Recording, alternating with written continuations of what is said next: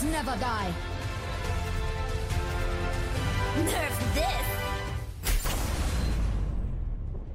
Salut tout le monde, bienvenue dans Nerf This Podcast épisode 30. Je suis Altiron et comme toutes les semaines, je suis avec Stuck Logo, mon fidèle allié euh, dans cette quête du podcast.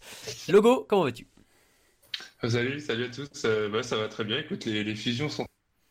Euh, je suis sur mon petit nuage depuis une semaine, donc c'est parfait. Tout va bien. C'est excellent et c'est vrai, les fusions sont en finale de l'Overwatch League. On va revenir dans cet épisode sur les deux demi-finales. On reprend cette semaine exceptionnellement un format en deux épisodes euh, répartis sur les deux jours, le mardi et le mercredi, euh, puisque en l'occurrence euh, c'est une semaine spéciale et on s'est dit que vous méritiez bien d'avoir deux émissions pour cette finale.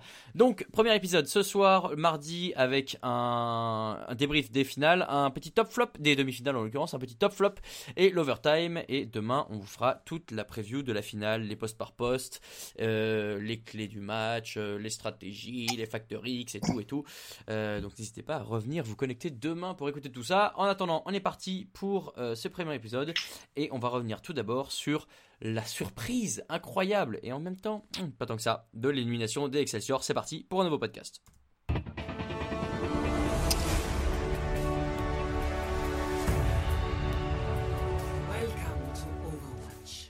C'est incroyable, mais vrai, les New York Excelsior ne seront pas en finale de l'Overwatch League alors que ça fait deux mois qu'on leur promet le titre final. Ils ont été éliminés par une équipe tout à fait euh, méritante hein, des fusions, on va pas se mentir. Euh, S'ils sont là, euh, ils ont fait, euh, ils ont carrément mérité leur place.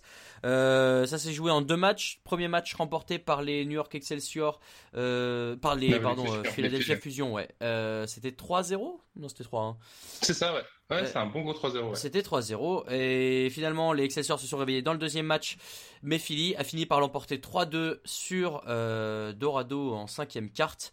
Euh, on va surtout parler euh, parce que c'est là où tout s'est joué euh, de, du deuxième BO. On peut tout de suite dire un petit mot du premier euh, qui a été très surprenant parce que c'était une victoire 3-0. Euh, est-ce que euh, est-ce que en fait les et c'est ce que je me suis demandé en le voyant, est-ce que les, les Excelsior ont pas payé euh, ce temps un peu long sans jouer et ça en finissant déjà sur un, un, stage qui était moins bon que ce qu'ils avaient fait précédemment, le tout entraînant pas forcément une très bonne dynamique pour reprendre d'un coup comme ça face à une équipe des fusions en forme. Qu'est-ce que tu en penses? Alors, je ne vais pas trop spoiler mon, flop de, tout à l'heure parce que ça, revient aussi sur ce sujet-là et notamment les, les Valiant qui l'avaient pas mal mis en excuse pour euh, expliquer leur défaite. Mais euh, je ne sais pas trop, je pense pas parce qu'en fait, il y a un pour un compte fusions sont dans le rythme et ils avaient joué juste avant. Euh, de l'autre, les Excelsior avaient le, le privilège d'avoir euh, du, du footage pour analyser le jeu des, des fusions, ce que Ouais. n'avaient pas les fusions. C'est-à-dire qu'ils sont, ils ils l'avaient expliqué et EQ l'avait dit en conférence de presse, c'était euh, ils savaient pas trop comment aborder ce match par rapport à leur adversaire. C'était difficile de se préparer spécifiquement pour York parce qu'ils les avaient jamais vu jouer sur cette méta et que du coup ils pouvaient pas préparer un plan de jeu vraiment très précis avec un style de jeu très défini en face, mais qu'ils devaient plutôt se préparer à être capable de réagir à euh, des situations euh, possibles. Mhm. Donc, euh, dans l'autre, bah, je, je pense que ça peut s'équilibrer et que bah, simplement, pour le coup, en tout cas sur ce premier map, New York, a, je pense, a, stratégiquement, était pas au. Euh, ils ont mis, ils ont mis méta avant, avant Ekenwald, ils n'avaient pas du tout, qui était la troisième map, ils n'avaient pas du tout joué de solide triple tank, qui était quand même une méta euh, qui se, qui une méta qui joue beaucoup en tout cas pendant ces playoffs. Euh, euh, le duel de le duel de Fatal avait été en tout cas euh, très bien dominé par par les fusions euh, par Pine qui est notamment sur Dorado ça commence très fort parce que Dorado première map Philly attaque et euh, Carpe et euh, font deux kills mais au bout de genre 10-15 secondes donc du coup bah, premier Ouais. point gratuit Euh, et euh, d'une manière générale ouais, les, les- on sent que les New York Excelsior sur ce premier match ils ont essayé de voir est-ce qu'on peut quand même jouer dive? Euh, ce- voilà, ils ont commencé par jouer une dive très classique et ça n'a pas trop marché. Et, euh, et puis bah, leur support aussi était extrêmement à découvert du coup. Et, euh, et ça a été très difficile pour eux de, gérer ça sur ce premier, sur ce premier PO. Euh, mais ils ont beaucoup mieux euh, corrigé ça sur le deuxième, sur le, deuxième match de, samedi. Ouais, alors on, peut en parler. Ça, c'est un truc que j'ai remarqué sur les, deux matchs et, qui peut-être aussi peut être une des raisons du succès final des fusions. C'est que les Excelsior, ils ont quand même fait énormément tourner leur roster. Euh, il y a neuf jou les 9 joueurs, puisqu'ils sont plus que 9 dans l'effectif hein, euh, du côté de New York, les 9 joueurs ont tous joué au moins une map euh, sur les deux BO. Et alors oui, c'est sûr que ils sont tous très talentueux, mais on a vu, et surtout dans le stage 4, que les équipes qui avaient tendance à asseoir un 6 avec un, voire deux parfois remplaçants, euh, ça marchait. Mais d'avoir autant de turnover euh, dans cette équipe avec euh, bah, des joueurs comme, oui, Anamo, Janus, qui sont bons, hein, mais qui sont pas forcément aussi clutch que le peuvent l'être les titulaires, bah, moi j'ai tendance à penser quand même que New York s'est pas rendu un grand service en faisant autant tourner. Tout simplement. Bah, la question, à mon avis, se pose surtout par. Parce que oui, tu as raison, je pense que Mano a fait meilleur que, que Janus dans l'ensemble. Et euh, entre Anamo et Arc, c'est assez difficile d'évaluer, mais on sait que c'est statistiquement les deux meilleurs anges de la ligue. Donc bon, euh, l'un pour l'autre, ça peut très bien se valoir. L'avantage que a Arc, c'est qu'il joue avec euh, ses coéquipiers depuis le début de la ligue, ce qui n'est pas le cas de Anamo. Mais la question se pose surtout au niveau des DPS. J'ai trouvé qu'il y avait pas mal de, de changements entre les maps qui étaient un peu curieux. Euh, certes, euh, Sabiolbi a une capacité, euh, un, un, pool de héros qui est un peu plus large que Pine. Mais par exemple, euh, sur Dorado, la dernière map du, de la deuxième journée, du, samedi soir, euh, faire rentrer Pine et euh, Sabiolbi ensemble pour à un moment donné se retrouver avec euh, Sebiolbi sur, euh, sur euh, Widow et Pine sur, euh, sur Hanzo, j'ai trouvé ça très curieux. Ouais. Euh, voilà, il y a pas mal, de, pas mal de changements, je trouve, entre les trois. Au niveau coaching, je pense qu'il y avait des décisions qui n'étaient pas terribles à ce niveau-là, en tout cas, qui ont fait, qui ont fait, qui ont eu beaucoup de mal. Et puis aussi, au niveau coaching, on sent qu'ils ont eu quand même énormément de mal à, s'adapter à cette bêta parce que le jeu de New York est quand même beaucoup plus basé sur. C'est une dive. Euh, là, où ils ont fait le succès pendant toute la saison, c'est bien sûr sur une dive puisque c'était la méta qui a un peu été la, la méta reine pendant une bonne partie de la saison, mais avec euh, une, idée que, voilà, par exemple, Meko reste très près de ses leaders. Ils ont une, dive assez défensive en fait, où ils disent c'est dans le tas, euh, c'est pas grave s'il meurt, c'est de la diversion. Et derrière, l'idée, c'est que quand euh, les autres contre-dive, bah, nous, on est déjà là pour, euh, pour, pour s'occuper des healers et de la backline. Euh, là, pour le coup, avec cette méthode de double snipe, c'est quelque chose qui est moins possible parce que, bah, en fait, les menaces sont pas dans la backline. En fait, c'est plus une tresseur qui se retrouve derrière et qui va, il va falloir physiquement se retrouver proche d'elle pour la, choper. Mais maintenant, c'est deux snipers qui sont plutôt loin. Et euh, du coup, bah, par exemple, Meko, euh, qui a pas trop l'habitude de vraiment être très agressif, de prendre les positions en avant, bah, là, pour le coup, bah, chose qu'il c'est pas quelque chose dans ses habitudes et ça a pas trop marché à ce niveau-là. Donc, euh, ils sont ils ont eu du mal à s'adapter. Euh, mécaniquement, c'est des joueurs qui restent très forts, mais on a vu aussi Jonak qui, du coup, avait besoin d'être un, un, peu plus en avant, lui aussi.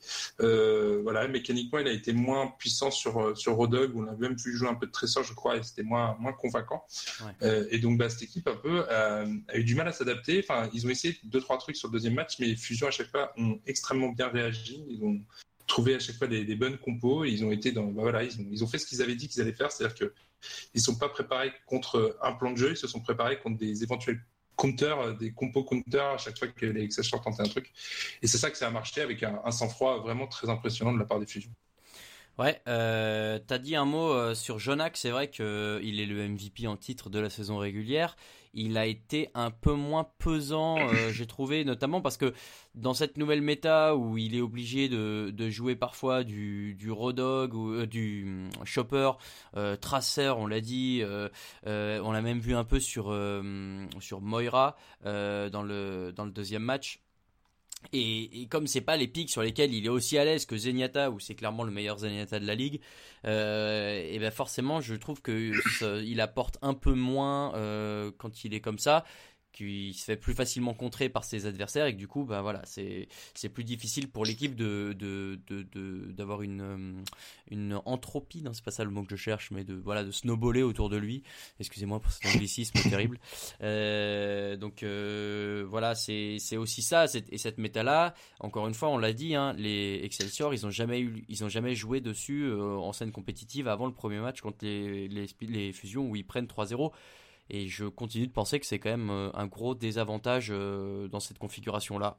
Donc est-ce que c'est- ouais c'est c'est pas la c'est pas forcément la forme du du, du, du- voilà de la compétition qui est mauvaise hein. C'est juste que bah d'arriver avec une nouvelle méta à ce moment-là, c'est ça qui est un peu plus euh, bah, dommage pour des équipes comme ça et je peux comprendre qu'effectivement il y en a qui se soient sentis euh, pas lésés mais un peu désavantagés. Bon, c'est comme ça. Le fait est que On, en- reparlera au moment des top flops. Exactement.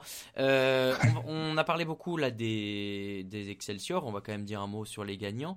Euh, Il y a des joueurs. euh, en fait, ce qui est incroyable, c'est que toute l'équipe a été, toute l'équipe a été au, au top.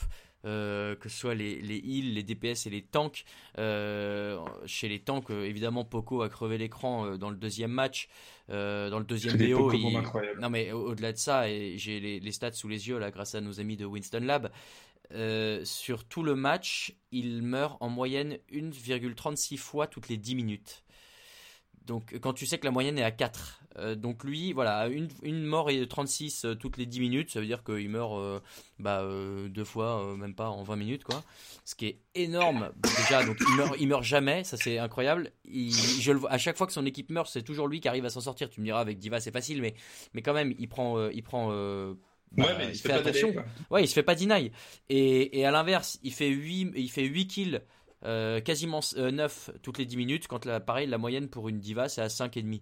Donc, il a pesé énormément sur les adversaires avec son positionnement et avec euh, euh, les certes, mais pas seulement, euh, parce que euh, bah, voilà, il, est capable aussi de, protéger. et de reculer pour protéger ces deux snipers quand ils en ont besoin. Et c'est là aussi où je pense qu'il a vachement aidé euh, dans le duel de sniper, c'est que il a pas peur d'aller le chercher euh, quand il voit Pine euh, qui est positionné en face, il, il a pas peur de lui foncer dessus et, et c'est là où du coup ça laisse un peu de place à Carpe pour mettre quelques têtes sur le reste de l'équipe. Donc c'est lui a été énorme, Carpe a été énorme aussi et de manière générale toute l'équipe a été au top. Moi, il y a un truc qui m'a surpris aussi, c'est que les healers, je sais qu'ils sont très bons, les deux supports de, de fusion. Sur ce match-là, j'ai trouvé euh, vraiment, euh, je trouve, ils ont, ils ont vraiment euh, step upé Boombox et Neptuno pour, pour se mettre au niveau de cette demi-finale. Ouais, ouais, franchement, ouais, c'est ce que j'ai. Parfait que tu me lances là-dessus parce que j'allais dire sur sur Ange a été vraiment incroyable, notamment dans, dans le deuxième match sur euh, Junkertown. À un moment donné, il sort un- une résurrection au milieu de la teamfight.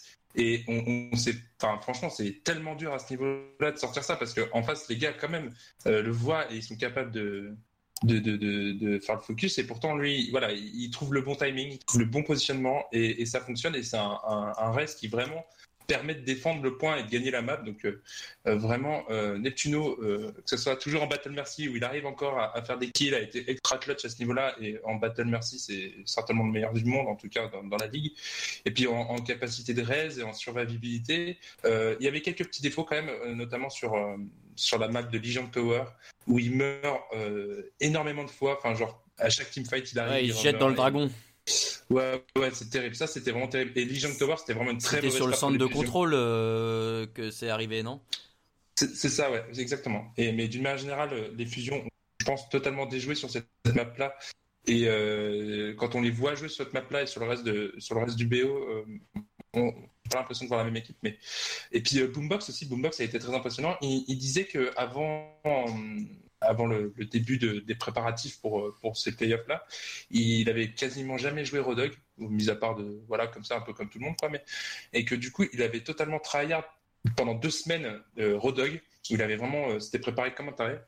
Et le résultat, c'est que bah voilà, on voit un joueur qui est quand même capable en deux semaines de, de, se, de se mettre à un niveau euh, excellent. Sur Rodog, il était très fort. Euh, sur, euh, sur- encore une fois, sur Zenyatta, ça reste, un, je pense, un joueur euh, sous-estimé. Peut-être certainement pas le plus sous-estimé de la ligue, mais quand même un joueur de, de, de, de très bon calibre. Et euh, ce duo de healers était très bon. Poco, tu disais, lui aussi était très fort. Il n'a pas perdu une, une carte de, de- des demi-finales. Il en perd une, je crois. Je crois qu'il en perd Il une. en perd une. Bah, pas, je crois qu'il perd. je, je me demande s'il est pas sur sur Anamura. Je, alors, attends, je, je vais vérifier ça, mais il me semblait bien qu'il était je te dis. suite. cartes et qu'il était là sur les trois finales. Euh, Mais oui, il a été- il- non, il a été très alors, fort. Effectivement, autant pour moi, il n'a perdu aucune carte. Ouais, c'est ça. Et justement, ça, ça c'est une petite question que, que va avoir avec elle. euh, euh, euh, j'ai perdu son nom, mais le coach des, des fusions, euh, Kirby, merci, je suis désolé, euh, va falloir faire face, c'est que du coup, il avait, euh, Haut-de-bas avait fait d'excellents quarts de finale, Euh, il avait été très fort et euh, la synergie avec, euh, avec, euh, avec le, ça, j'ai des trous de mémoire, c'est terrible, Sado avec euh, l'autre tank des, avec Sado, merci, c'est mon équipe préférée, je suis même pas capable de retenir. Ah, c'est terrible. Ouais, avec euh, Haut-de-bas avait fait des très bons quarts de finale, la synergie était bonne. Et, euh, et en demi, c'était un peu l'inverse. C'est-à-dire que Poco vraiment s'est révélé. Euh, qui tu fais jouer en finale? Alors, va falloir prendre en compte l'adversaire, la méta et le, la forme. C'est une vraie question. Et euh, je pense que ça va être encore une fois, il va un peu faire tourner en fonction des maps, en fonction des besoins, en fonction de, si on gagne ou on perd. Voilà. Mais, en tout cas, voilà, il a pas mal d'options quand même. Il tourne à peu près à 7. Mais voilà, l'équipe, euh, l'équipe dans l'ensemble euh, est très impressionnante parce que on sent qu'il y a une synergie, on sent que collectivement il y a un vrai jeu qui est proposé, ça joue bien Overwatch, il y a du switch, qui est, beaucoup de switch qui est proposé, et euh, voilà, il joue le, il joue vraiment le jeu stratégique d'Overwatch. Et pour une équipe qui est polyglotte, avec franchement quand tu quand on regarde les comp, les les coms, des fusions, quand on regarde les, les petites pastilles qui sont proposées, euh, on se demande comment ils se comprennent quoi. Et pourtant ça, ça roule bien. euh, et c'est une équipe qui voilà qui un peu euh, contredit un peu le modèle qu'on s'était dit d'équipe d'Overwatch type où il faut être pas plus de 7-8 euh, et, que parler des tous la même langue. Eux ils sont ouais, eux ils sont 12. euh, Il y a genre 4 ou 5 nationalités et ils arrivent en finale en, ayant- en ayant un jeu très léché et pas du tout leur place. Donc bah encore une fois bravo. Plus- on fera certainement un petit un petit podcast de bilan, mais pour son travail, le coaching staff des fusions est, est remarquable et pourrait prétendre à, un, à un titre de coach de l'année euh, qui revient tout Très largement, je, suis- je suis tout à fait d'accord avec toi. Et tu l'as dit, les Switch, il y en a un qui, est, qui, est- qui a un peu marqué, mais c'est celui de Ikio qui passe sur Farah euh, à la fin. incroyable. Ah oui, Euh, on n'en a pas parlé, mais fabuleux. Ouais, ouais, il, il tient très largement la, la, la dragée haute euh, aux adversaires. Et quand il voit que les l'Excelsior tentent de venir à la fin avec euh, une Brigitte et, et trois tanks ou deux tanks euh, en face, euh, hop, une petite Farah. Et il a mis un peu de temps à se mettre en jambe, à toucher avec les roquettes, mais dès que, l'ul- dès que l'ultimate était prêt, ça a tout arrosé. Et là il a enchaîné deux trois Ouais, kills qu'on fait la qu'on fait le bah, gagner le match à ce moment-là quoi. C'était un move plutôt ballsy parce que plusieurs fois il, il décide de switcher sur Farah en sachant qu'il y avait quand même des snipers et pas Et pourtant à chaque fois il arrive quand même à trouver des kills, à mettre la pression tout en n'étant pas à découvert. Et euh, sur cette map de Dorado, c'est marrant parce que la dernière map et la première c'était Dorado à chaque fois et à chaque fois c'était le même schéma, c'est-à-dire les fusions attaquent en premier et attaquent bien jusqu'au dernier point où ils calent et les Excelsior euh, attaquent encore mieux. Et mais par contre euh, et ont une meilleure time bank mais calent encore plus Mais sur Cal dans le dernier virage, ouais. encore, Euh, et encore ouais. plus que les fusions. À chaque fois, c'est la même chose. Et, euh, et c'était Carpe qui disait à partir du moment où on les a vus switcher sur une tritank, on savait qu'on avait gagné. et euh, et euh, c'est exactement ce qui s'est passé. Et franchement, bravo à cette équipe qui est capable euh, bah voilà, de, de faire des bons switches au bon moment et d'être très efficace sur plein de joueurs, sur plein de personnages différents. Et c'est ça le jeu Overwatch. et qui est capable de défendre ses chances pour gagner un premier titre en Overwatch League. Ça va se jouer face au euh, London Spitfire. London Spitfire qui ont eh ben, battu les, les Los Angeles Valiant. Ça aussi, c'était une surprise euh, peut-être un peu moindre que celle des, des, des Excelsior et des Fusions.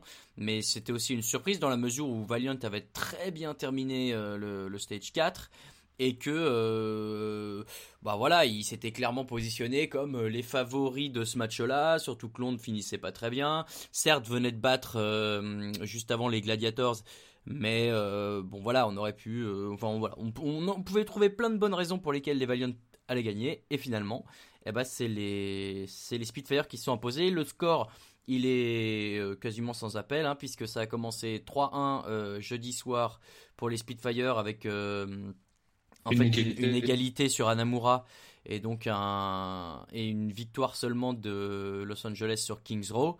Euh, D'ailleurs une map euh, un peu bizarre puisque les deux ont ont pris zéro point à chaque fois. Euh, et donc là, euh, et dimanche, euh, d'ailleurs c'était samedi, samedi c'était euh, à sens unique, 3-0 pour les Valiant, pour les Spitfire sur Dorado, Oasis et Eichenwald.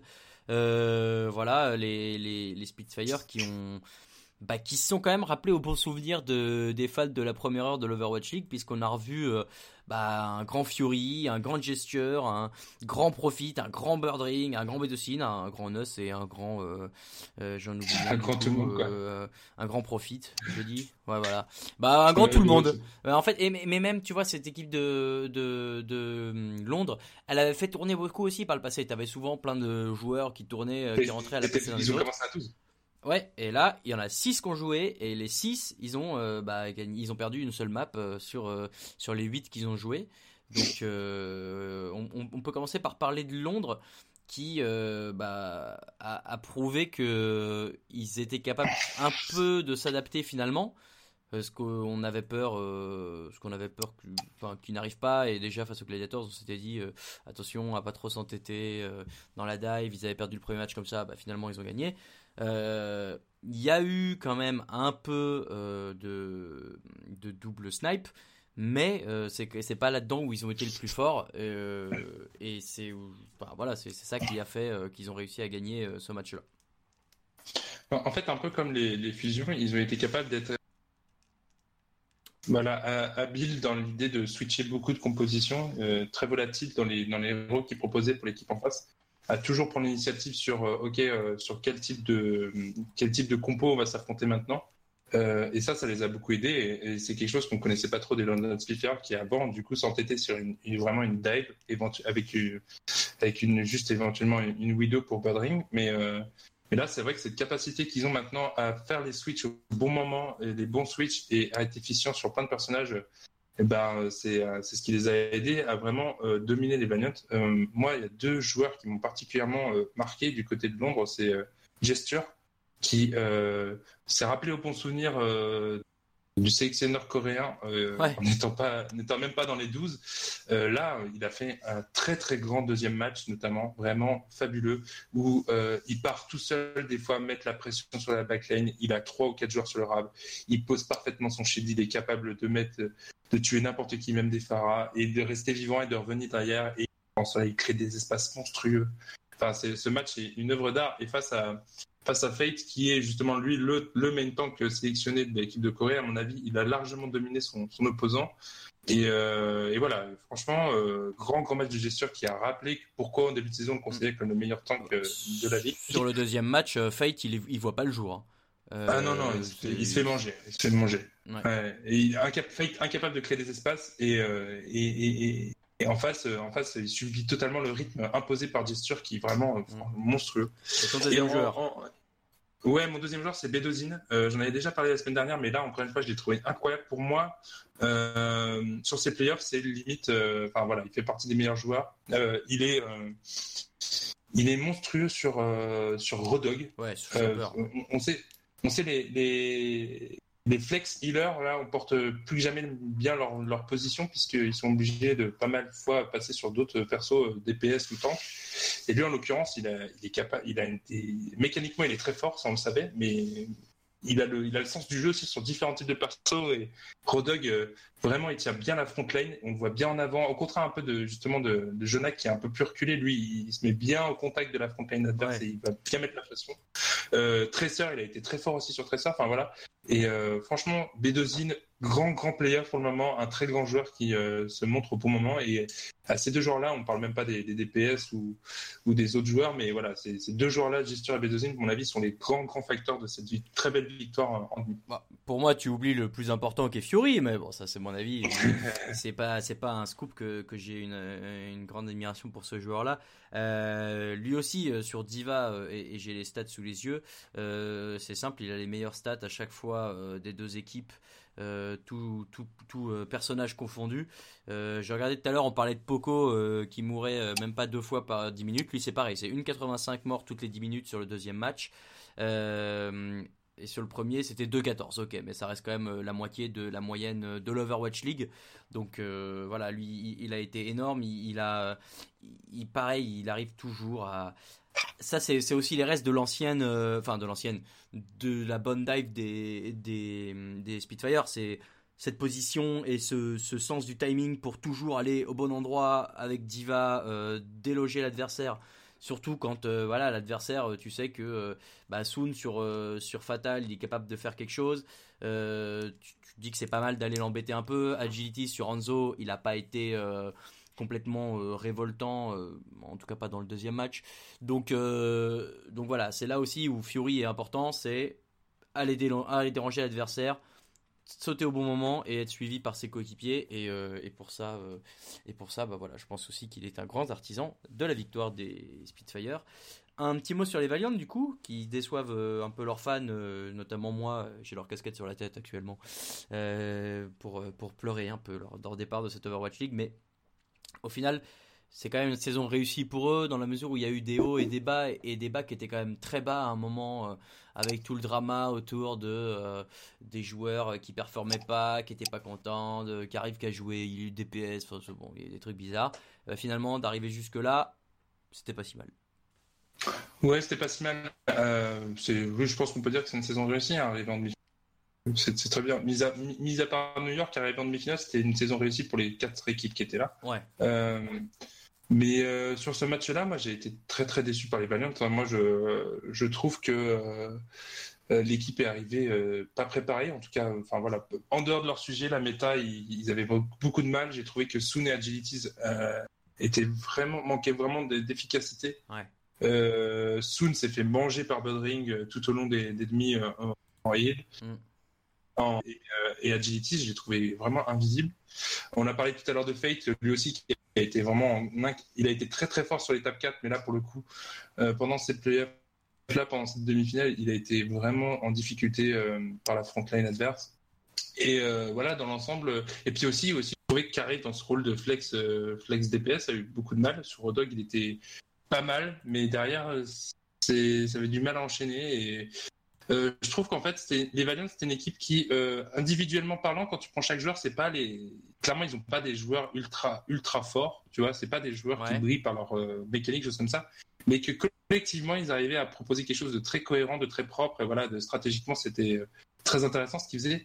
Et ben là, pour le coup, en fait, on a, on n'a pas retrouvé cette capacité à proposer un- collectivement quelque chose de, de fort et de sensé dans la méta et, et ça leur a fait énormément défaut parce que derrière ils peuvent pas se reposer comme certaines équipes ont, ont pu le faire par le passé sur les sur les capacités individuelles et sur les mécaniques individuelles. Ouais. Donc bah forcément après c'est très difficile. Un des trucs qui est, qui est euh, à mon avis, euh, symbolique euh, de, ce manque de préparation euh, des Valiant, c'est que là où Soon a été le meilleur, euh, et d'ha- d'habitude c'est sur Fatal, et comme c'est dans la méta, ça convient bien, là où il a été le meilleur sur ce match-là, moi je trouve c'est avec Tracer. Tracer c'est plus trop un perso qui est méta, et, malheureusement ça a pas pesé suffisamment euh, pour, pour faire pencher la balance en leur faveur. Donc, donc ouais, c'est je sais pas si c'est un manque de préparation, mais comme les, comme on le disait avec les Excelsior tout à l'heure, c'est, peut-être aussi le manque de, de temps de jeu euh, compétitif avec cette méta-là euh, face à des adversaires qui euh, bah, sortent de euh, d'un match avec une dynamique positive et, et qui voilà arrivent là préparés en sachant ce que ça risque de donner en face. Ouais moi je, je on, on en reviendra là-dessus. Je pense pas que c'est un problème. Je, je, moi je pense qu'il y a eu un ils ont eu du mal à lire la méta et à bien se préparer ou alors bah simplement le pool de héros qui était demandé euh, à maîtriser pour cette méta-là leur convenait un peu moins. Euh, mais, euh, mais oui, je sais pas. Enfin, là, l'équipe, franchement, euh, moi, je vais être un peu dur avec les Valiants. De, des, des six équipes qu'on a vues en playoff pour le moment, enfin, jusqu'à présent, je pense que les Valiants, c'était l'équipe la plus faible au niveau de, du jeu proposé. Ouais. Même Boston, euh, même Boston, je pense, a été, euh, a été plus impressionnant. Et, euh, et voilà, cette méta double snipe leur convient pas du tout. Avec tous ces switches-là, avec une méta qui demande beaucoup de switch et beaucoup de capacité à lire le jeu adverse pour trouver le, la- le switch de compo au bon moment, bah, ça, ils ont vraiment eu beaucoup de mal. Quoi. Bah attends pour te dire, en fait, je suis en train de calculer, c'est l'équipe qui a gagné le moins de cartes de ces playoffs puisque, enfin, Ils ont gagné ouais, une, ils en ont ouais. gagné une et ils ont fait un match nul. Là où Boston avait gagné un BO. Euh, Et New York, et New York, on a gagné et. New York, tu on a rencontres les- gagné les 1 et deux. 2. Donc euh, ouais, c'est dingue de te dire que la moins bonne, la deuxième moins bonne équipe, c'est quand même les Excelsior. Euh, Ah ouais. c'est sur le papier. Et que la finale, c'est nombre de victoires. 56. Enfin, enfin, tout Ouais, est, tout ça c'est vrai et on l'a pas dit, mais en fait quand on regarde ce classement final de l'Overwatch League, c'est la cinquième et la sixième équipe du classement qui vont s'affronter en finale. C'est quelque chose qui est quand même assez rare, je pense, dans les sports euh, traditionnels américains euh, où le classement euh, des finales se fait comme ça. Donc euh, bon bah c'est c'est sympa, ça permet justement de voir un peu euh, eh ben, les tout le monde défendre ses chances et finalement ce système est pas mal dans la mesure où ça te permet à, à ceux qui le méritent euh, d'aller jusqu'au bout pour euh, défendre leurs chances. Euh, En tout cas, il y a un avantage à ça. Il y a un avantage à ça, c'est qu'au début de la saison, on entendait que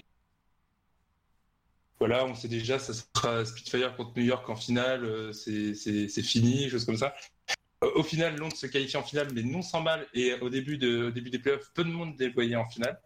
Et euh, New York, que tout le monde disait c'est déjà, c'est déjà fini, ils ont déjà gagné, bah, au final, ils se retrouvent à gagner que deux petites maps euh, sur la demi-finale et ils perdent contre les Fusions qui étaient euh, euh, pas une équipe favorite. Donc voilà, ça prouve quand même que c'est un- une ligue qui, a, voilà, qui est intéressante à suivre. Il y a des surprises, il y a un peu de rebondissement et c'est quand même très sympa. C'est ce qu'on veut voir. Euh, voilà pour le résumé, l'analyse de ces deux euh, demi-finales.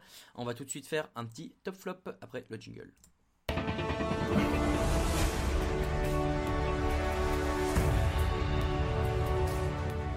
Capture the objective.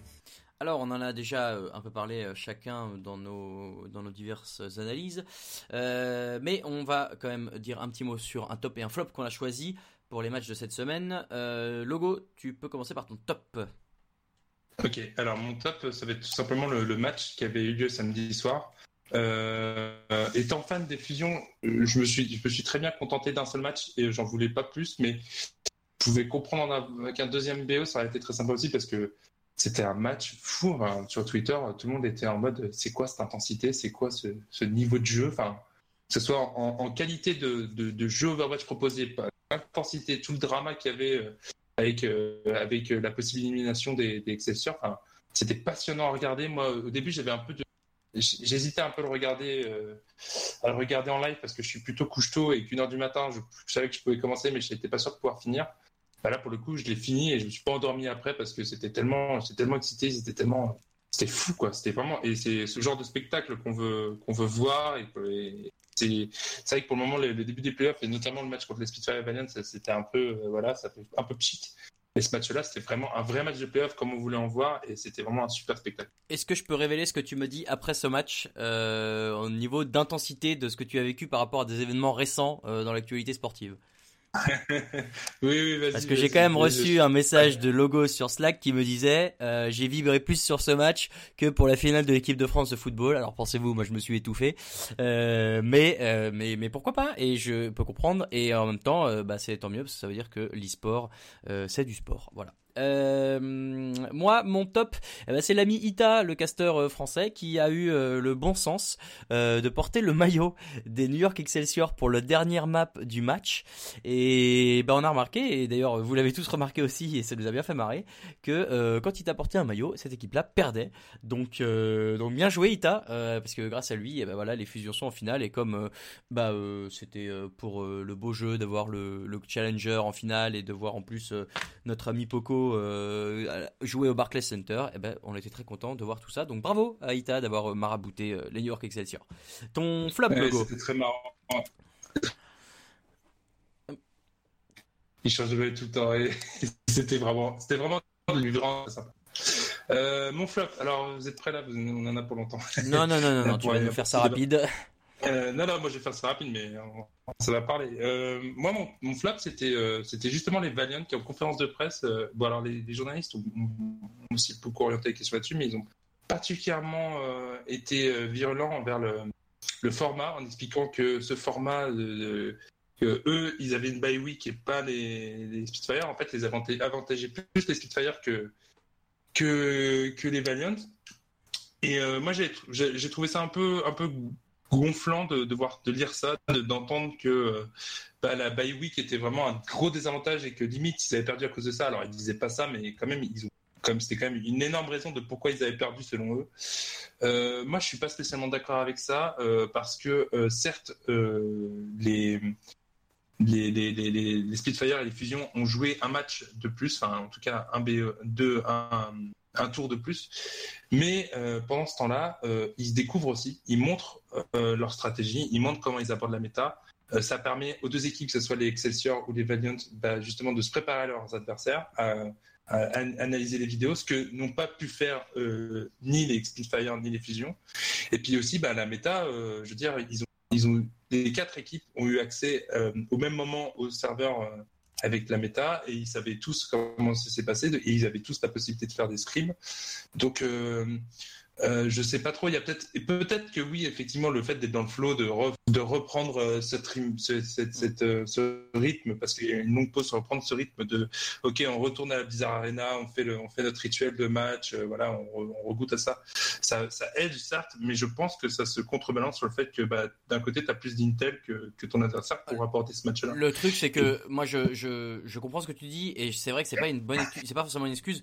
Maintenant, moi, ce que je trouve dommage dans l'organisation de Blizzard, c'est d'avoir changé de méta entre les finales et euh, le dernier stage. C'est-à-dire que oui, le jeu évolue, oui, euh, tu, tu mets des nouveaux persos, tu mets des euh, nerfs, tu mets des des des up, mais ils auraient pu s'arranger pour que ça soit le même parce que bah justement, il y a, y, a y a ce fait-là qu'il y a des équipes qui vont moins jouer que d'autres et qui, bah, dans un jeu où l'expérience compte beaucoup et les mécanismes et les réflexes comptent beaucoup, je pense que ça peut avantager. Alors bien sûr, tu as raison, il y a aussi ça, que tu peux avoir les infos en avance, que tu peux découvrir la stratégie de l'autre et que du coup tu peux t'adapter derrière. Mais du côté de Blizzard, je trouve ça un peu dommage d'avoir géré la chose comme ça. Peut-être qu'on aurait pu garder la même méta que sur le stage 4. Voilà, c'est mon avis. Non, mais je suis pas, je suis pas spécialement d'accord avec ça parce que de toute manière, déjà de une, tu as une méta par étape et ça aurait été difficile de dire, ok, donc euh, la méta 1, 2, 3, elle dure, et la méta 4, elle est plus importante parce qu'elle dure une, une étape plus les playoffs. Donc ça, déjà, ça aurait été, euh, c'est deux compliqué. matchs, c'est trois matchs euh, au Oui, maximum, mais quand même. ça va. C'est des matchs qui valent, enfin, le dernier, le match de la semaine prochaine, il, il vaut un million de dollars, donc euh, certes, c'est Oui, pas de mais, mais justement, moi je trouve que c'est donner Mais- trop d'importance euh, au fait de changer de méta et qu'une méta en plus qui est Ah, pas le- forcément hyper sympa avec les doubles snipers. Moi je trouve la trouve Le- euh, moi, moi, j'aime beaucoup cette méta parce que euh, oui certes il y a des doubles snipers mais c'est une méta qui pose enfin on a vu beaucoup de switch on voit la, la double sniper elle mène à des comptes en, dive soit en triple tank et on voit du coup les skis qui bougent beaucoup. On voit mine de rien assez peu souvent de juste pure double snipe en 2-2-2 donc euh, je trouve ça bien. Mais l'autre truc c'est que euh, si les équipes elles ont le droit d'avoir 12 joueurs c'est justement pour être capable d'avoir un peu de versatilité et de, de proposer euh, d'avoir des options au cas où la méta change et bah pour le coup euh, les Excelsior enfin les pardon les, fusions et les, les ce sont des équipes qui ont euh, au, au minimum 8 joueurs et qui ont la capacité de de voilà de en fonction des méta, proposer les meilleurs joueurs. Et puis, bah, aussi, le- les meilleurs joueurs, c'est pas forcément ceux qui sont les meilleurs dans une méta, mais c'est ceux qui sont capables de s'adapter. Et à- justement, on parlait de Boombox tout à l'heure.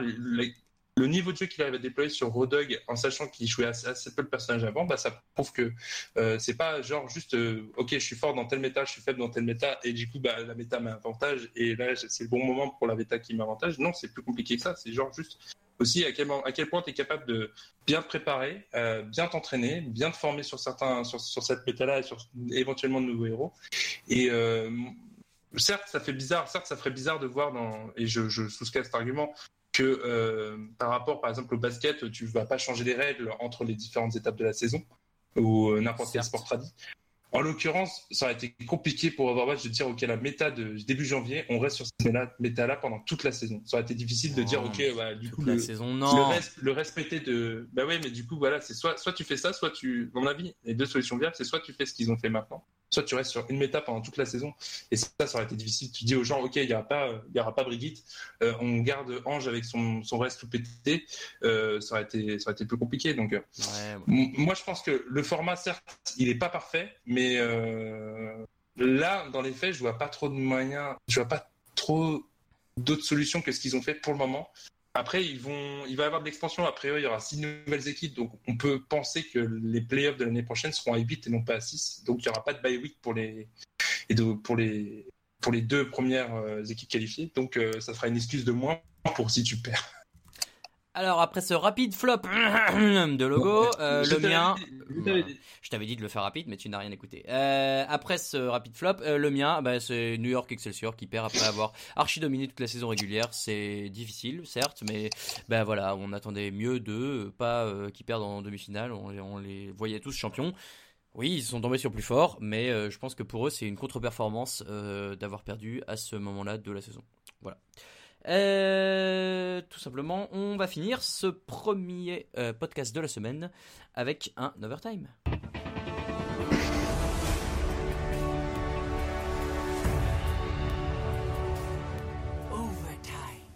Et Logo, je te tenais à te remercier parce que sur les quatre jingles que comporte ce podcast jusqu'à présent, tu as réussi à faire du bruit à chaque fois sur le podcast, sur le jingle. Donc, une grande félicitation à toi.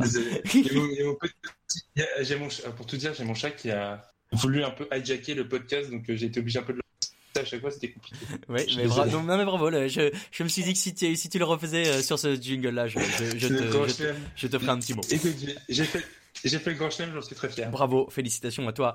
On va commencer cet overtime avec la petite musique qui fait peur. Est-ce que tu as des questions sous les yeux?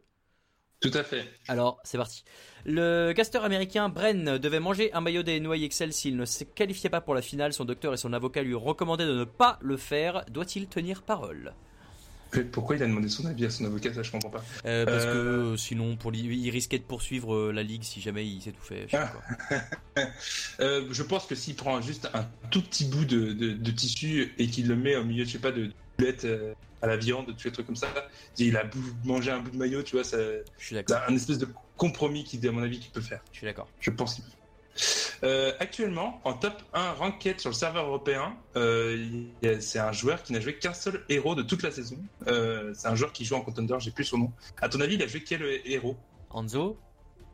Non, Ah bah, il a joué Doomfist. Ah. Le gars n'a joué que Doomfist, il est arrivé top 1 ranked. Incroyable. Bravo à lui. L'intersaison commence le 1er Ouais. août avec la possibilité de prolonger les joueurs ou de les transférer. Euh, à ton avis, où va atterrir Fischer s'il ne reste pas chez les Gladiators? Ah Ouais, c'est la grande question parce qu'avec le drama de fin de saison, on sait pas trop où va atterrir. Euh, Il y avait des rumeurs comme quoi il voudrait revenir dans une équipe euh, full, euh, full coréenne. Donc euh, euh, aujourd'hui, ça fait trois. euh, pour- à l'heure actuelle, pour moi, ça fait trois, trois équipes possibles. Moins les London Splitters, j'ai du mal à le revoir là-bas après tout, ce qu'il a dit sur cette équipe-là. Euh, moi, je, le vois bien aller à Séoul parce qu'il y a une espèce d'intérêt mu- commun. euh, parce que c'était un poste où ils avaient beaucoup de mal le même temps qu'ils avaient essayé de mettre Ryo Jeong à ce poste-là, de se dire à quel point ils avaient du mal. Donc, ça peut être une, une bonne option pour lui.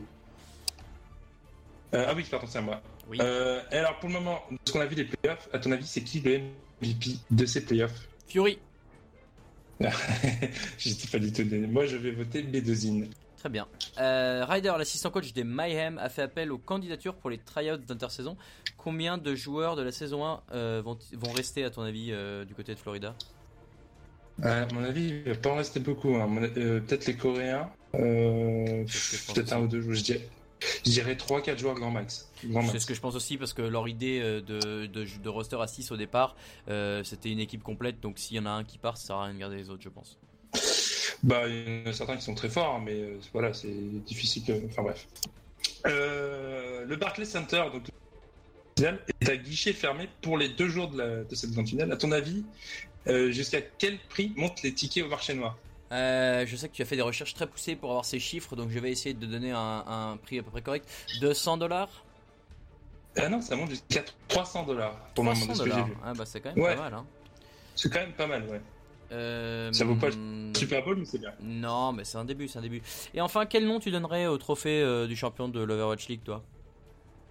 Alors j'avais vu sur internet et du coup j'ai du mal à trouver notre idée. J'ai la, la Kaplan Cup. Euh, Ah, la Jeff la Kaplan. La, la, la Kaplup, tu vois, un truc comme ça. euh, N'importe Il y a moyen de faire un truc comme ça. Non, bah, faudrait lui donner un truc euh, avec, avec héros dedans. Il y a toujours héros dans, dans, dans Overwatch. La Heroes Cup ou je sais pas quoi. un truc comme ça. Moi, je trouve que c'est une forme. De... Je trouve que ça me fait beaucoup penser au casque de Reinhardt, donc on pourrait Oui. juste l'appeler. euh, La Reinhardt Cup. C'est vrai qu'on pourrait. Ou le Reinhardt Trophy. euh. Non, il, il, il- il a, Ouais. il a pas un nom de famille, lui. euh, je sais plus ce que c'est, mais bon, on va trouver. Le, le problème dans les sports américains, les que généralement, c'est le nom d'un vieux monsieur qui était là au début de la ligue. Voilà, enfin, C'est vrai. le problème, c'est que là, euh, bah, il- on a. Oh, si, il pourrait l'appeler la Internet Hulk euh, Cup. La alternate Mais euh, in- Internet sais, c'était ce, ce coach et joueur qui était décédé l'année dernière. et- Oui, et, oui, oui. Et le truc, c'est que euh, il y a déjà une cup à son nom, Ah, bon, bah. justement. euh, donc euh, ça peut être ça. Très bien. Et bien alors, c'est sur ce euh, belle parole que se termine l'épisode 30 euh, de Northeast Podcast. On espère que vous avez bien suivi. Euh, vous pouvez nous retrouver sur SoundCloud, sur Twitter, at NortheastCast. Euh, nous, on y est également, at euh, stock underscore logo pour logo, at Raoul VDG pour moi-même. Le podcast est aussi disponible sur iTunes.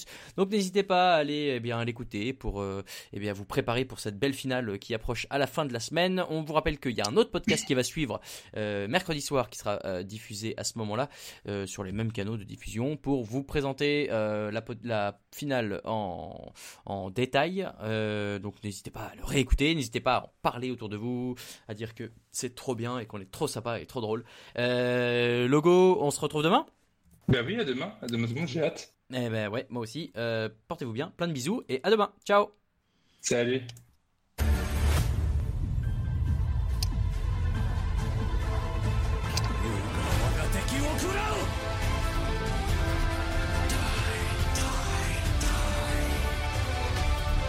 heroes never die. Nerf this!